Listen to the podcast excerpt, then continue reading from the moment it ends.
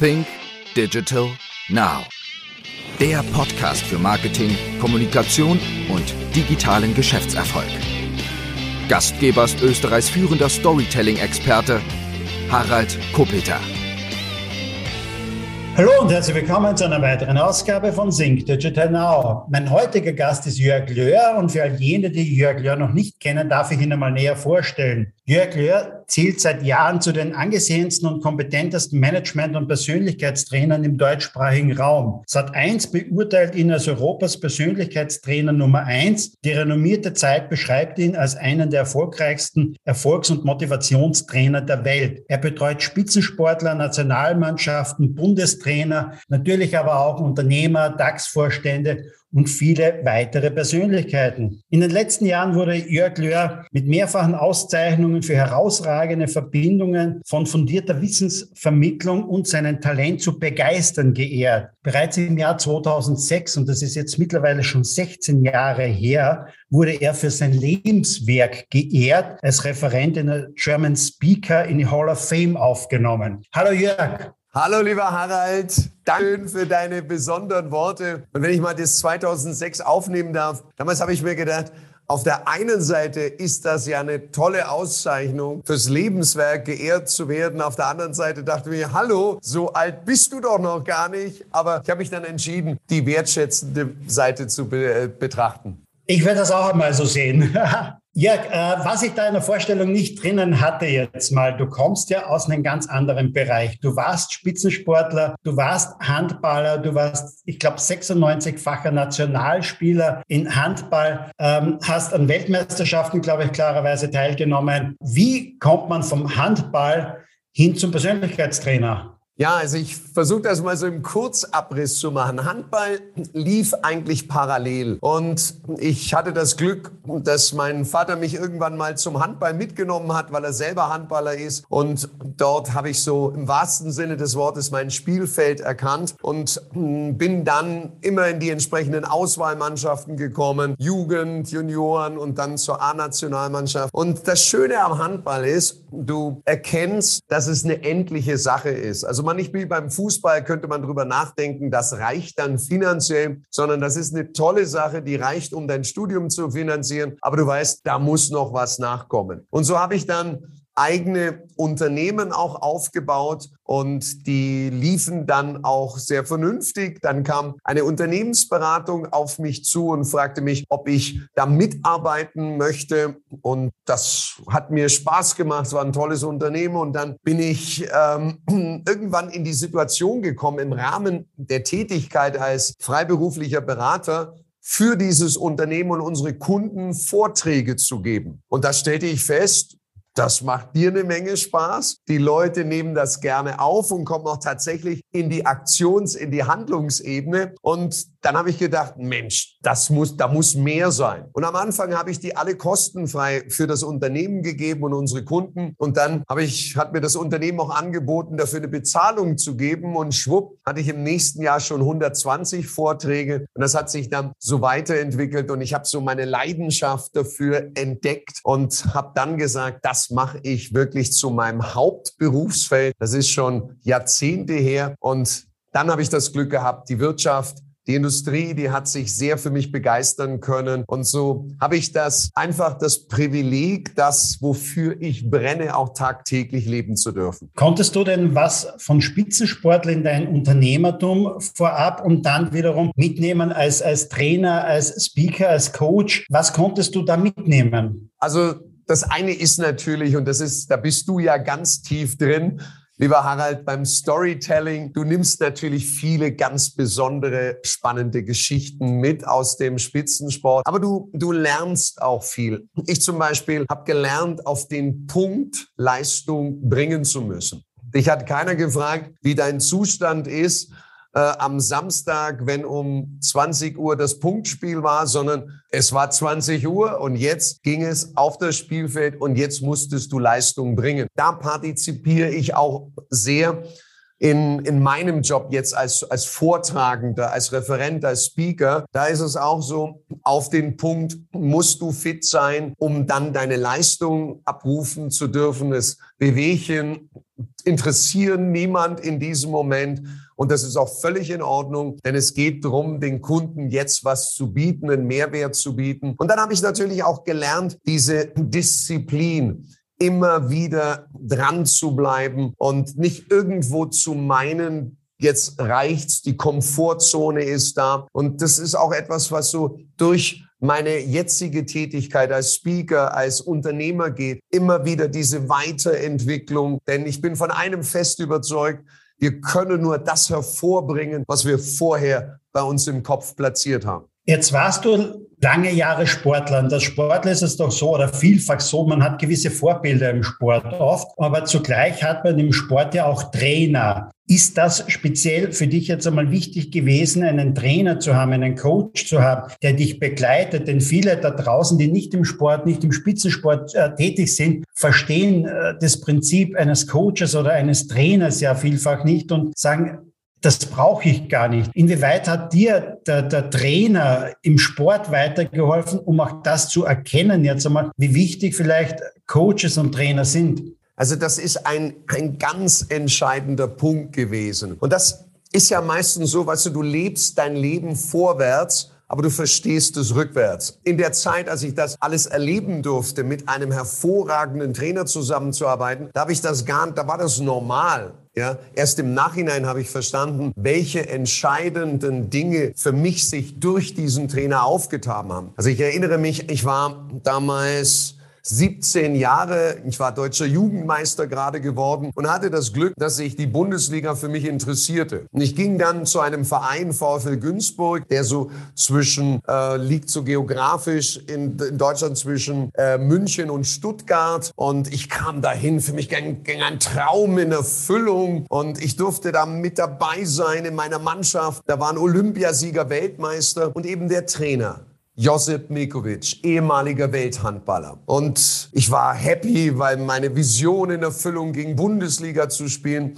Und ich weiß das noch wie heute, als er nach drei Monaten mich zu sich rief, damals noch Jugoslawien 1 und Jörg Löhr, zweimal Umlaute, das war nicht so ganz sein Ding. Also rief er so durch die Halle, Jörg Löhr, komm mal her. Und Jörg Löhr kam an. Und dann hat er zu mir gesagt, er hätte mich jetzt drei Monate beobachtet. Und er hätte gerne, dass ich im Kopf dafür bereit bin, am Ende der Hinrunde 25 Minuten zu spielen in der ersten Mannschaft. Am Ende der Rückrunde sollten es mindestens 50 sein. Und ich sollte mich im Kopf damit vertraut machen, dass ich in ein paar Jahren Kapitän einer Bundesligamannschaft bin.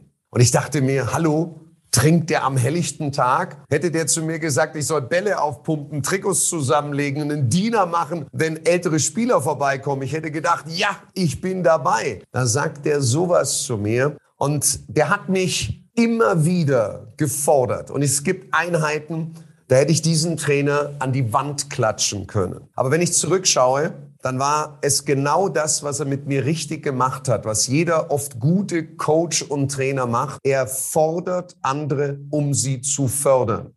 Und ich bin mir in einem sicher, vieles in meiner Karriere wäre nicht passiert ohne diesen ganz wichtigen Coach, ohne diesen ganz wichtigen Trainer. Trainer sind mit all ihrer Erfahrung und Mentoren eine, eine Abkürzung für einen Erfolg. Und sie fordern dich immer wieder auch die Komfortzone zu verlassen, um letztlich dein Talent auf dem Spielfeld wirklich zu präsentieren. Gab es da in deinem Umfeld auch, wenn du 17 warst, jetzt zu dir, also damals gab es da auch Vorbilder, die du gesagt hast, okay, das sind meine Vorbilder jetzt national gesehen, international gesehen, oder, oder gab es auch Mitspieler, die dich an die Hand genommen haben, die dich mitgenommen haben? Also ich hatte damals kein, kein Vorbild, wo ich sagte, ich will so sein wie der. Aber du machst natürlich eins als, als junger Spieler. Du, du überlegst, oh, der ist toll, der ist toll. Aber dann schaust du dir das bei dem ab, dann schaust du dir das bei dem ab. Und dann gibt's dann einen, damals kann ich mich erinnern, ich glaube Arno Ehret in der Bundesliga, eine, ein, ein Spieler, der kam auf einmal und warf den Ball fast am Tor vorbei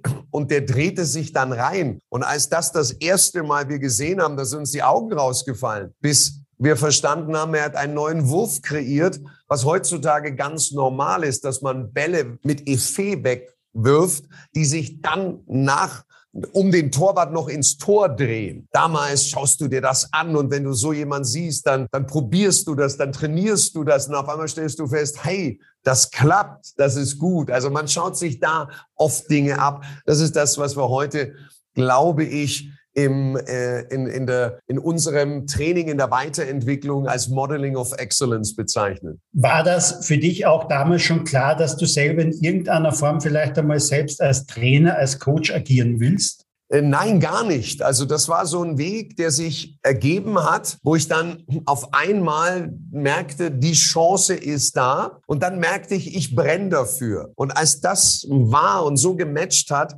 habe ich gesagt für mich, das ist dein Ding. Und dann, das ist wieder aus dem Sport heraus gelernt, dann bin ich sehr diszipliniert, wirklich diesen Weg auch tatsächlich gegangen. Jetzt wirst du ja wie gesagt, von Sat 1 oder von der Zeit beschrieben als einer der besten Motivationstrainer und das alles. Aber wie lange hat es denn gedauert jetzt einmal von dem Zeitpunkt, wo du erkannt hast, okay, das ist mein Ding, dafür brenne ich, bis du irgendwann einmal dort warst, wo du sagst, ja, okay, jetzt habe ich doch einiges erreicht. Jetzt habe ich es vielleicht erreicht, wirklich Jetzt bin ich oben an der Spitze auch. Also, mm, das ist ja mal sehr, sehr äh, große Worte, wenn man von sich selber sagt, man ist an der Spitze. Aber ich, ich behaupte eine andere von dir, schon sehr lange. Ja, und, und ich, ich schätze das auch sehr wert, dass ich eine lange Zeit auch, sage ich mal, an der Spitze der Trainer. Also damit sage ich nicht, dass ich der Beste bin, aber da, dort oben mit dabei sein darf. Und nochmal, das ist meistens so, ich würde sagen, so eine Phase, zehn Jahre, wo du lernst, zehn Jahre, wo du dich verbesserst. Und dann merkst du, dann kommen Dinge, wow, jetzt fängst du an, selber zu kreieren. Und dann kommt irgendwann auch diese Phase, wo du merkst, das ist richtig gut, was hier passiert. Du, du kannst wahnsinnig viel geben und du bewirkst wirklich viel. Und das, das stelle ich oft fest, das dauert dann schon mal so 15, 20 Jahre, bis du an so einem Punkt dann da bist. Aber ich glaube, zehn Jahre, das sollte man wirklich sehen, wenn man an sich arbeitet, dass man vorangeht. Da kann man bitte schon tolle Leistungen in verschiedensten Bereichen erzielen, aber du wirst dann immer merken, wow, da kommt noch mal ein Punkt, da bin ich einfach noch besser geworden, da sind die Leistungen noch mal äh, ansprechender. Und äh, das ist im Fußball auch, wenn ein, ein junger Spieler mit 16 in die Bundesliga 17 kommt, der, der, der ist ein Talent. Der wird Spitzenleistungen auch mal abrufen können. Aber so, dass er eine Mannschaft führt, dass er Spiele entscheidet und immer und immer wieder das ist dann meistens so schon ein paar Jährchen später. Da sind dann oftmals schon zehn vergangen. Und von einem richtig guten Spieler, egal im Sport oder bei uns jetzt auch in unserem Segment, ist es nicht, dass man mal eine Spitzenleistung bietet, sondern dass das Standard ist und du nie unter ein gewisses begeisterndes Niveau gehst. Das ist so der Anspruch, glaube ich, den viele, die sehr, sehr gut in ihrem Segment haben, auch an sich selber stellen. Jetzt warst du dann klarerweise sehr, sehr viele Jahre lang sehr erfolgreich unterwegs. Du hast, wie vorher schon erwähnt, Sportmannschaften gecoacht, also mental weitergebracht. Du hast Trainer mitunter mit denen gearbeitet. Du hast mit CEOs gearbeitet und mit vielen anderen Menschen auch. Aber das war doch ich sag mal, ein analoges Business. Du hast von, von Face to Face gearbeitet. Und im Grunde genommen wäre das ja so weitergegangen, wahrscheinlich, oder? Bis ja. vor zwei Jahren irgendwann einmal so Corona ums Eck kam und wahrscheinlich auch dich aus der Bahn geworfen hat. Wie war das für dich, so plötzlich aus einem Business rausgeworfen zu sein, wo man anderes gewöhnt war? Also Corona war für mich eine unglaublich spannende, einprägsame und erfolgreiche Sache. Und erfolgreiche bitte jetzt nicht falsch verstehen. Damit meine ich die Entwicklung, die nochmal kam. Also ich war, als Corona kam, hatten wir gerade unser Jubiläum. Und wir hatten unser Jubiläum so vorbereitet, auch wir sind waren im, ähm, im 25. Jahr und ich, ich habe wirklich das Glück gehabt, mit all meinem Team nochmal ein Rekordjahr hinzulegen. Und ich wusste im Januar 2020, Best Jahr ever im 25. Wir haben alle Ziele übertroffen. Es war eine Welle, die ich nur noch surfen musste aufgrund aller Buchungen. Bis im März gesagt wurde, wir machen mal dicht. Und dann kam etwas, was ich gelernt habe, man muss sich auf das Unvorhersehbare besser in Zukunft vorbereiten. Denn in dem Moment war alles bei uns auf Null. Und jetzt gibt es eine Eigenheit, nach so eine Woche hat es bei mir gedauert, wo ich erst mal dachte, oh, wow, wow, wow, wow, das kann ja nicht wahr sein. Nicht dieses Jahr, wo wir auf Rekordkurs sind. Und dann habe ich eine Frage immer, die ich mir stelle. Was ist das verpackte Geschenk? Was ist das verpackte Geschenk, was dahinter steht? Und die Antwort war für mich leicht. Zeit. Ich bin in der Regel zwei Jahre im Vorhinein voll gewesen, ausgebucht.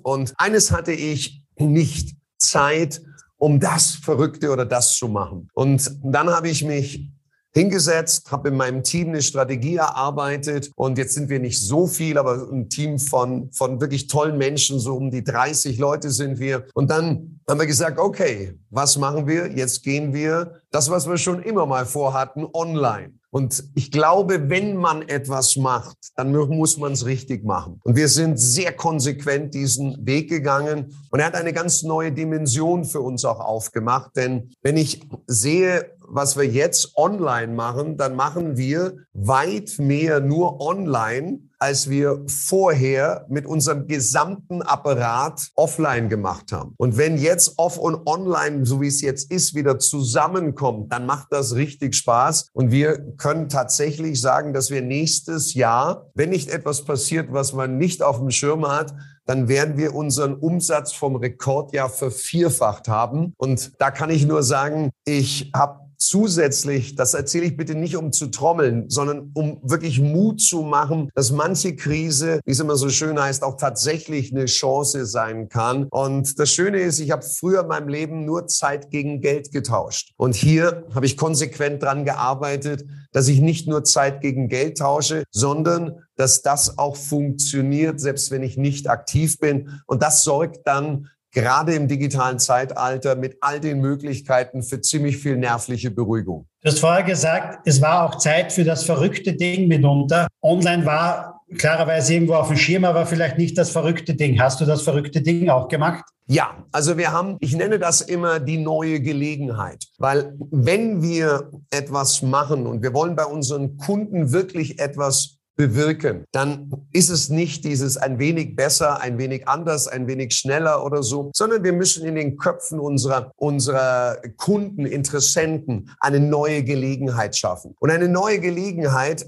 hat für den Kunden immer wieder eine ganz große, einen großen, eigentlich drei Vorteile. Der erste Vorteil liegt darin, dass dadurch ein neuer Traum entsteht beim Kunden. Und in dem Moment, wo ein neuer Traum ist, da ist Hoffnung, da ist Energie, da ist Kraft, da ist Wille ins Handeln zu kommen. Das Zweite, was ist, der Kunde muss nicht den Weg, den er schon wahrscheinlich gegangen ist und schmerzlich nicht geschafft hat, nochmal gehen. Nur ein wenig anders, ein wenig schneller, ein wenig mit der und der Nuance, sondern wir geben mit einer neuen Gelegenheit die Möglichkeit, mit einem neuen Angebot die Möglichkeit, einen anderen Weg zu gehen, um das zu erreichen. Das heißt, keine schmerzlichen Erfahrungen, die man befürchtet, nochmal zu machen. Und das Dritte, das ist das Thema Statuserhöhung. In dem Moment, wo man bei einer neuen Sache dabei ist, hat man etwas, um eine, persönliche Statuserhöhung zu haben. Nicht mit Blick von anderen, sondern in seinem eigenen Selbstbild und Selbstwert. Und wenn wir Menschen uns für irgendetwas entscheiden, dann steckt oft die Frage dahinter, erhöhe ich meinen Selbstwert oder ist es eine Selbstwertverringerung? Und eine neue Gelegenheit ist eine unglaublich tolle Möglichkeit, das Selbstwertgefühl hier zu erhöhen. Wir haben so ein Produkt geschaffen, das heißt bei uns Game Changer.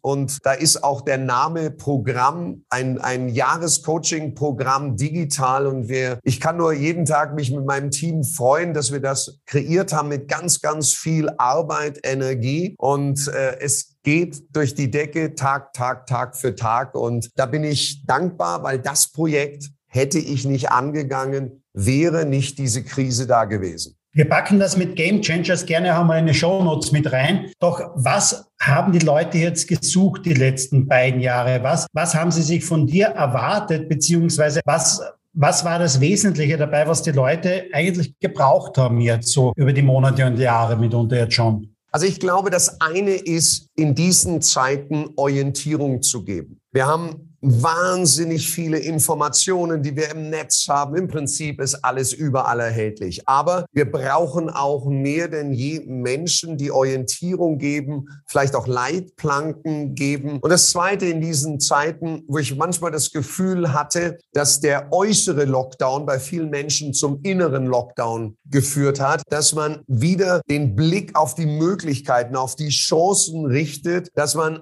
auch wirklich den Leuten klar macht, dass äh, die äußeren Rahmenbedingungen nur zu zehn Prozent für den Erfolg abhängen und nicht das sind, warum es letztlich nicht klappt. Das ist erstmal im ersten Schritt mein Mindset, meine Denkweise, um wirklich weiterzugehen. Und da geht auch einher, dass wir so viel Beschallung in negativer Natur mit hatten. Ja, und jetzt ist noch eine weitere große Krise hinzugekommen mit der Ukraine. Und das sind alles diese negativen Einflüsse, die wir Menschen stündlich fast aufnehmen. Und wir wissen mittlerweile durch Untersuchungen, gerade eine äh, Psychologin, Frau Fredrickson, ist hier vorne, die festgestellt hat, um nur auf einen Ausgleichspunkt zu kommen, der wieder der Norm davor entspricht, brauchen wir für eine negative Nachricht, Gedanken, drei positive. Und so haben sich viele Menschen wahnsinnig negativ geprimed und aus diesem Negativen entsteht kein guter Zustand.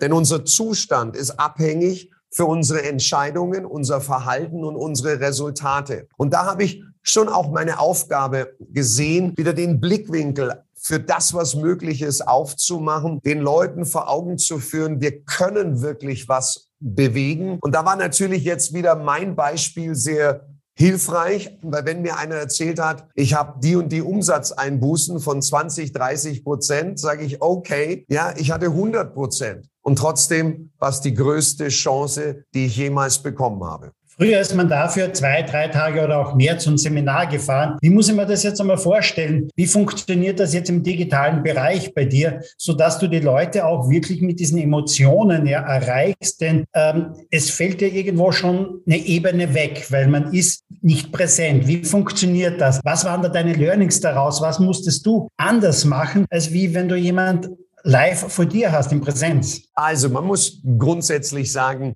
ein Live-Präsenz das wird nie ersetzt werden, zumindest in der jetzigen Technologie nicht durch ein, ein Online-Programm. Das ist, ist nicht machbar. Aber ich habe viele andere Möglichkeiten mit dem Online-Programm. Und wenn ich jetzt unser äh, Game Changer-Programm nehme, da bekommt, bekommt derjenige sechs Videos pro Woche. Und das sind inhaltsreiche Videos, die so in der Dimension, in der zeitlichen sind, dass ein permanenter Nutzen stattfindet. Immer so, dass man es verarbeiten kann. Und hier ist vielleicht nicht der große Impact einer Live-Veranstaltung da, aber durch diese permanenten Informationen, dieses permanente auch ermutigen, inspirieren, motivieren, passiert natürlich on the long run etwas Besonderes. Und wenn man dann das noch koppelt, ich mache das zumindest durch äh, eben Live-QAs, wo Leute mich dann, die das machen, alle persönlich fragen können, ich habe hier ein Problem, was würdest du mir raten? Dann, dann können wir vielleicht zwei Welten ver verbessern äh, oder verbinden, Entschuldigung. Und äh, das macht dann wirklich, wenn es so ein Jahr lang durchgeht, ich habe, glaube ich, 320 Videos dafür gedreht mit wirklich, wirklichem Inhalt, dann, dann macht das was. Wobei ich sagen muss, ich liebe Live-Seminare genauso. Da, da, nein, ich liebe sie sogar noch mehr, weil da kann ich die Menschen einfach noch mitnehmen. Aber das andere habe ich gelernt, wirklich schätzen. Und wenn man dann hört, was Teilnehmer auch online bewegen, wenn sie sowas mitnehmen, dann macht das Mut, dass beide Sachen in Ordnung sind und man sich einfach das Beste aus zwei Welten ziehen soll. Ich habe dich ja selbst schon zweimal live erlebt, also und das nächste Mal am 19. Mai beim Fresh Content Kongress auch. Da freue ich mich schon riesig darauf. Ähm, aber wenn man dir zuhört, wenn man dich sieht auf der Bühne, dann weiß man, du brennst für das Thema. Das sieht man sogar jetzt im Podcast. Wir beide sehen uns, aber unsere Zuhörer jetzt mal nicht. Aber man sieht, du brennst auch jetzt für dein Thema. Aber woher nimmst du im Grunde genommen die Motivation? Wo, wo, woher kommt dein Funke eigentlich? Also als erstes Mal, bevor ich darauf antworte, ich freue mich riesig lieber Harald, bei dir beim Fresh Content mit dabei zu sein. 19. Mai in Graz habe ich das Vergnügen, diesen ganz besonderen Tag eröffnen zu dürfen. Und ich sage danke, dass du mir diese Gelegenheit gibst. Und es wird ein Feuerwerk werden, was wir dort abbrennen. Ich kenne das Feld von ganz tollen Kollegen, die da mit dabei sind. Und ich weiß nicht, wie, wie du es geschafft hast, alle an diesem Tag zusammenzukriegen. Ich kann nur sagen, Hut ab. Das wird für jeden, der damit dabei wird, ein, ein unglaublicher Tag werden der Inspiration, des Know-hows und der Motivation. Aber ich komme zu der Frage noch, Harald, äh, die du gestellt hast, was äh, mir diese Motivation gibt. Ich glaube, das Wichtigste zum Thema Motivation sind anspruchsvolle Ziele. Und diese anspruchsvollen Ziele geben uns diese Motivation. Das ist das Motiv, was da steht. Und ich glaube, wir müssen parallel dazu uns auch die Frage beantworten, warum mache ich das Ganze? Was ist das, was, was mich immer wieder nach vorne treibt? Was ist der, der wirkliche Beweggrund? Nicht eine auswendig gelernte Floskel, die sich nett anhört. Was was, was ist das, was mich wirklich triggert, was mich nach vorne bringt? Warum diese Extrameile gegangen wird? Warum dann, wenn es schwer wird, du weitergehst? Warum machst du weiter, wenn du ein Gehalt hast, was eigentlich reicht, um vernünftig zu arbeiten? Was ist die Triebfeder dahinter? Und wenn wir uns das beantworten, dann haben wir, glaube ich, einen schönen Stachel der Motivation, um die Dinge mit ganz viel Herzblut zu machen, die man machen darf. Dazu passt vielleicht auch ein Post, den ich gesehen habe bei deinem Instagram-Profil. Umgib dich mit Menschen, die dich wachsen sehen wollen. Das ist äh, ja ein Prinzip, nachdem ich mitunter auch lebe, beziehungsweise ich umgebe mich gerne mit Menschen, die um vieles größer sind als ich, weil äh, da kann ich was lernen dabei. Doch ähm, jetzt sind wir genau in der digitalen Welt nicht? und auf Instagram und auf anderen Plattformen umgeben wir uns mit Menschen, die es nicht immer gut mit uns meinen, die wollen uns nicht wachsen sehen. Da gibt's äh, Hater, da gibt's böse Kommentare und, und, und. Wie sehr ist diese digitale Welt, wie sehr behindert uns oder hindert uns diese digitale Welt auch vielleicht groß zu werden? Ich glaube, wenn wir sie zu ernst nehmen, dann führt das in die falsche Richtung. Weder, dass ich ernst nehme, irgendwelche Leute, die einen Frust haben und meinen, sie müssen diesen Frust über dich gerade anonym ergießen im Internet, äh, noch dass man irgendjemand folgt und man, man glorifiziert das Ganze, weil derjenige, der packt sich oder diejenige auch nur immer in Galaform und äh, man meint, diese Leute sind ständig hübsch, toll, reich, immer im Urlaub.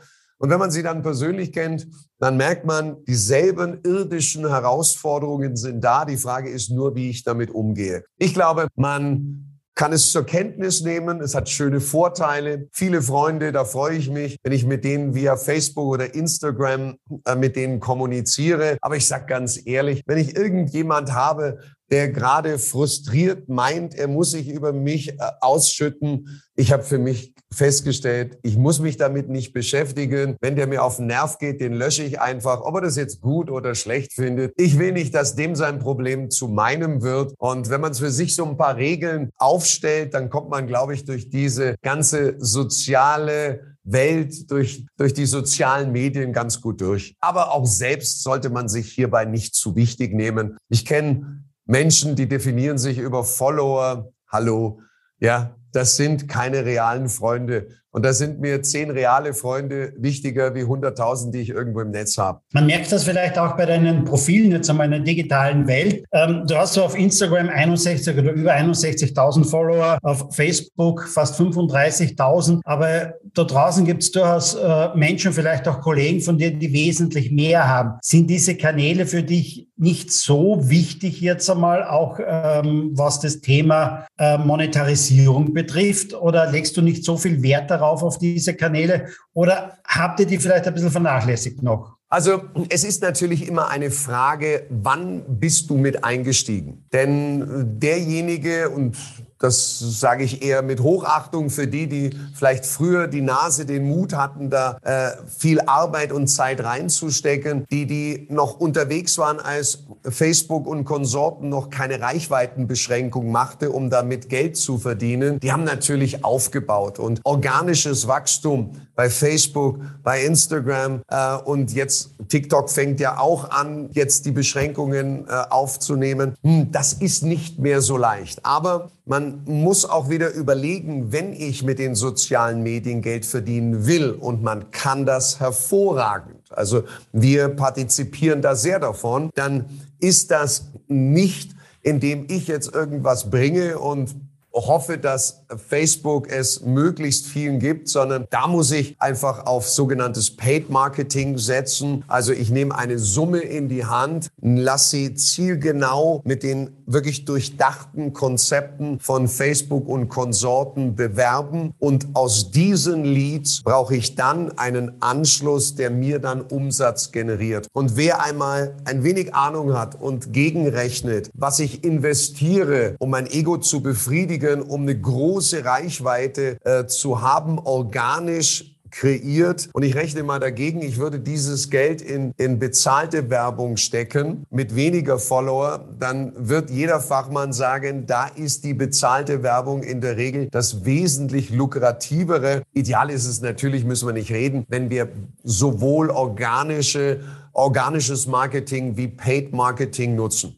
Wenn wir davon ausgehen, dass wir Corona einigermaßen in den Griff bekommen, so dass wir wieder große und tolle Veranstaltungen machen können, gut planen können, denn auch bleibt ihr trotzdem hybrid, so dass ihr, dass du sagst, okay, äh, die digitale Welt, das ist etwas, da bleiben wir auf jeden Fall mit dabei. Verstärken wir das auch noch oder gehen noch mehr digital rein? Denn analog unterwegs zu sein, so wie du es bist, von Hamburg bis nach Graz, das ist nur ein Teil. Du wirst ja auch eingeladen, ähm, um als Speaker weltweit irgendwo mitunter denn zu sein. Ist ja auch herausfordernd, auch im privaten Bereich mitunter. Also willst du quasi deinen Präsenzanteil reduziert lassen oder wie sieht deine Zukunft aus? Also wir hatten immer hier so ein, ein dreigeteiltes Modell. Wir hatten die B2B, also wenn Firmen mich äh, gebucht haben, das war eine Säule. Dann gab es B2C-Veranstaltungen, die wir selber veranstalten zum Thema Persönlichkeit, zum Thema äh, Management, Führung, äh, zum Thema Kommunikation. Und dann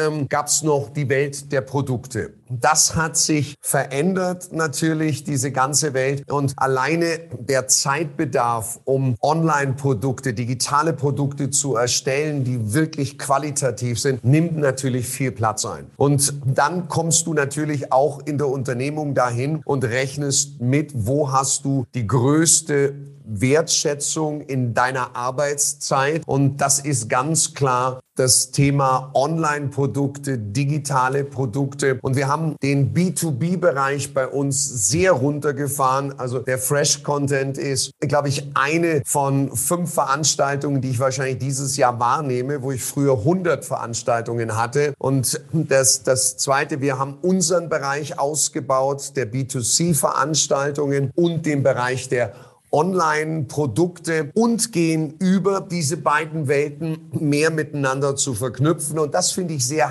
sehr herrlich, wenn du beispielsweise ein Seminar hast zu einem, zum Thema Rhetorik und du kannst vorher den Leuten schon einen kompletten, richtig fundierten Online-Kurs geben, der ein Teil des Programmes ist, sodass sie sich schon so vorbereiten können, dass sie auf einem anderen Niveau zum Seminar kommen. Wir können beim Seminar von einem anderen Level, von einem anderen Fundament ganz andere Schritte gehen. Und dann gibt's nochmal einen weiteren Baustein dahinter, der das Wissen nochmal verfestigt und in einen Feinschliff kriegt. Und wenn man diese, wie du es so schön gesagt hast, Hybridmodelle schafft, dann erhöhen wir den Kundennutzen, den Mehrwert des Kunden und das bemerkt der Kunde und ist auch bereit, dafür zu investieren. Das freut mich aber schon sehr, dass äh, mein Fresh Content Kongress einer der wenigen Veranstaltungen äh, ist, wo du jetzt quasi, die du heuer noch magst, live als Fremdveranstaltung mitunter. Ich hoffe, ich kann dich auch noch davon überzeugen, bei einer der nächsten Fresh Content Kongresse in Wien mal mit dabei zu sein. Denn ab heuer gibt es einen Fresh Content Kongress in Wien und da habe ich auch für die nächsten Jahre ganz, ganz tolle Locations gebucht.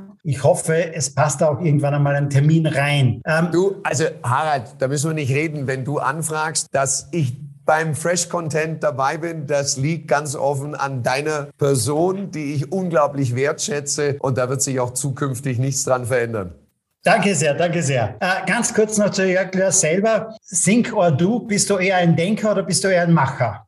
Also ich würde mich in erster Linie als Macher bezeichnen, der Dinge angeht, der Dinge auch auch, auch schöne Visionen entwerfen kann, dann aber auch die Disziplin habe und dafür sorgt, dass die richtigen Menschen im Team sind, die mit mir dann das, was wir uns wirklich ausgemalt, was wir beschlossen, was wir in den Fokus genommen haben, das auch kontinuierlich abarbeitet und dem nachgeht. Gibt es denn in deinem Leben vielleicht irgendein Lebensmotto, das dich begleitet? Hast du das vielleicht auch mal gewechselt oder so etwas? Ja, es gibt so immer so Zitate, die einen begleiten oder so Gedanken. Einer, den ich früher sehr stark hatte, war, du kannst den anderen nur entzünden, was selber in dir brennt. Da habe ich dem heiligen Augustinus ein bisschen auf die Finger geschaut, wo ich sage, ich kann nur wirklich mit anderen Menschen auch arbeiten, wenn ich selber dieses, dieses Feuer habe und so ein Gedanke, der mich gerade immer wieder beseelt, der heißt, du weißt erst, zu was du fähig bist, wenn du es probiert hast.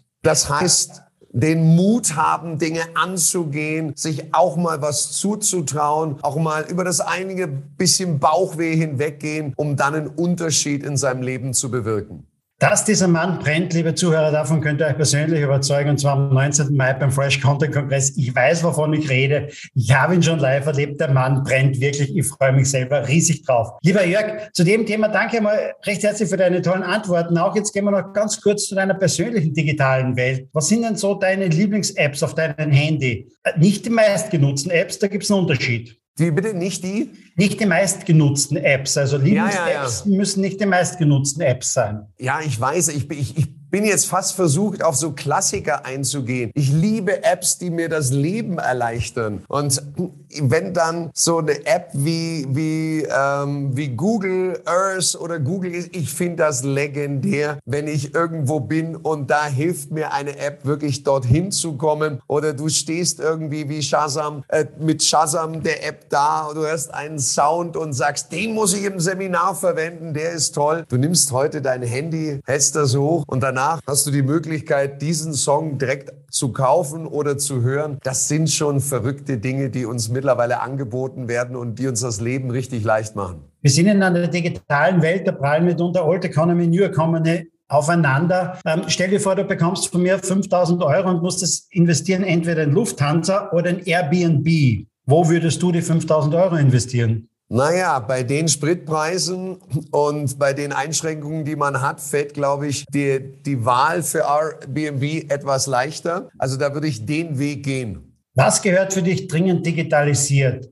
Als Beispiel, wir in Österreich reden seit Jahren über einen Führerschein am Handy, den gibt es noch immer nicht. Ich denke, das müsste doch möglich sein, irgendwie den Führerschein darauf zu bekommen. Gibt es nicht. Gibt es irgendetwas, wo du dir öfters mal denkst, wieso gibt es da noch keine digitale Lösung dafür? Ich bin permanent überrascht, wie viele Dinge im Alltag es gibt, wo ich denke, hallo, wieso machen wir das noch auf diese Oldschool-Methode? Und wenn du dann noch weißt, dass, wenn wir ehrlich sind, alles, was digitalisiert werden kann, wird digitalisiert werden. Und ich habe gerade am Wochenende ein Seminar gehabt, das hieß Sales and Marketing. Und ich habe zwei Tage zum diesem Thema Digitalisierung gesprochen und ich habe den Leuten gesagt, Freunde, das Ding ist nicht optional. Es ist alternativlos. Und wer meint, er kommt um das Thema Digitalisierung, um das Thema Online etc. herum, der hat einen Knall nicht gehört. Denn wir meinen immer, das ist eine Bedrohung. Das ist, wenn du es richtig nutzt, in so vielen Bereichen eine Bereicherung, etwas, was das Leben leichter macht. Aber wir müssen uns damit beschäftigen. Und das ist natürlich, dass wenn du dich mit einer Welt, mit der du bisher noch nicht konfrontiert warst oder dich nicht reingetraut hast, dann kommen so Begriffe, mm, da, da merkst du, du hast keine Ahnung. Da erzählt dir jemand was von einem Funnel und du denkst dir was? Und dann erzählt er, dass du mit dem und dem Kanal deine Customer Lifetime bestimmen kannst und du denkst dir, welche Zeit kann ich bestimmen? Und das fühlt sich im, im, ersten Moment komisch an. Und man meint immer, alle anderen wissen. Und ich kann nur jedem sagen, wir haben noch die Möglichkeit, in diesem Spiel dabei zu sein. Nur wir müssen die Schritte Step für Step gehen, dazulernen, wieder mit beschäftigen, wieder dazulernen. Und irgendwann merkst du, ja, ich weiß, worum es geht. Und als Unternehmer muss ich nicht ein digitaler Nerd werden, um Gottes Willen. Ich muss wissen, wie das Spiel funktioniert. Ich muss wissen, welche Stellen ich zu besetzen habe. Ich muss eine Grundahnung haben und muss die Leute, die richtig Ahnung haben, für mein Team begeistern. Aber es ist keine Frage, ob es kommen wird. Ich glaube, nicht, dass irgendjemand noch kommt und sagt, übrigens, das mit dem Internet war Spaß, da schalten wir dann morgen wieder ab. Gut, das war jetzt schon die beste Antwort zum Schluss, denn auch, da brauche ich gar keine weiteren Fragen mehr stellen, denn da war jetzt wirklich alles drin. Lieber Jörg, herzlichen Dank für das tolle Interview, herzlichen Dank für deine Antworten. Wir sehen uns am 19. Mai in Graz. Ich freue mich riesig. Harald, ich freue mich sehr auf den 19. und Dankeschön für das nette, sympathische wieder mal miteinander. Das, liebe Zuhörer, war ein weiterer Podcast von Think Digital Now. Wir hören uns demnächst wieder, wieder mit einem sehr, sehr spannenden Interviewgast. Bis dann.